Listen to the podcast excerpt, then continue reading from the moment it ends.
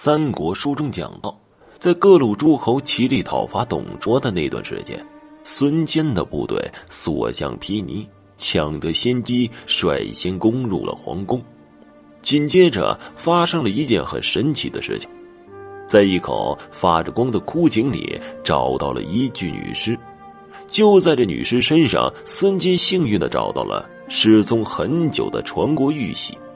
孙坚很是高兴啊，认为奇货可居，便生出了据为己有的念头。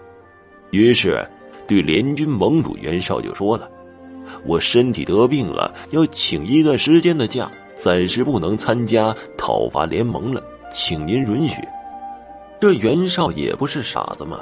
早就得到消息的他，对孙坚就说了：“你要退出也可以，那你既然退出了，是不是得把传国玉玺交出来？”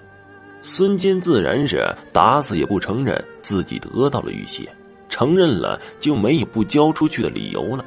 孙坚态度很坚决，甚至发起了毒誓：“我要是藏匿了玉玺，就不得好死。”后来，在围攻襄阳的战斗中。奇怪的事情就开始发生了，孙坚那支部队的帅旗毫无征兆的就突然折断了，这在当时的人们看来，这就是不祥之兆，是要折损主帅的意思。主帅是谁呀？主帅就是孙坚吗？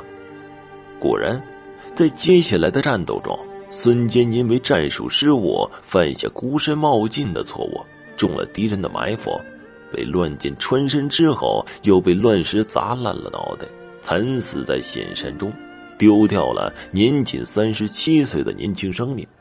可就是这样，当时的状况都不允许将他残缺的尸首拿回来下葬，最后还是用本方抓获的皇祖来交换的，才换回了他的尸体安葬。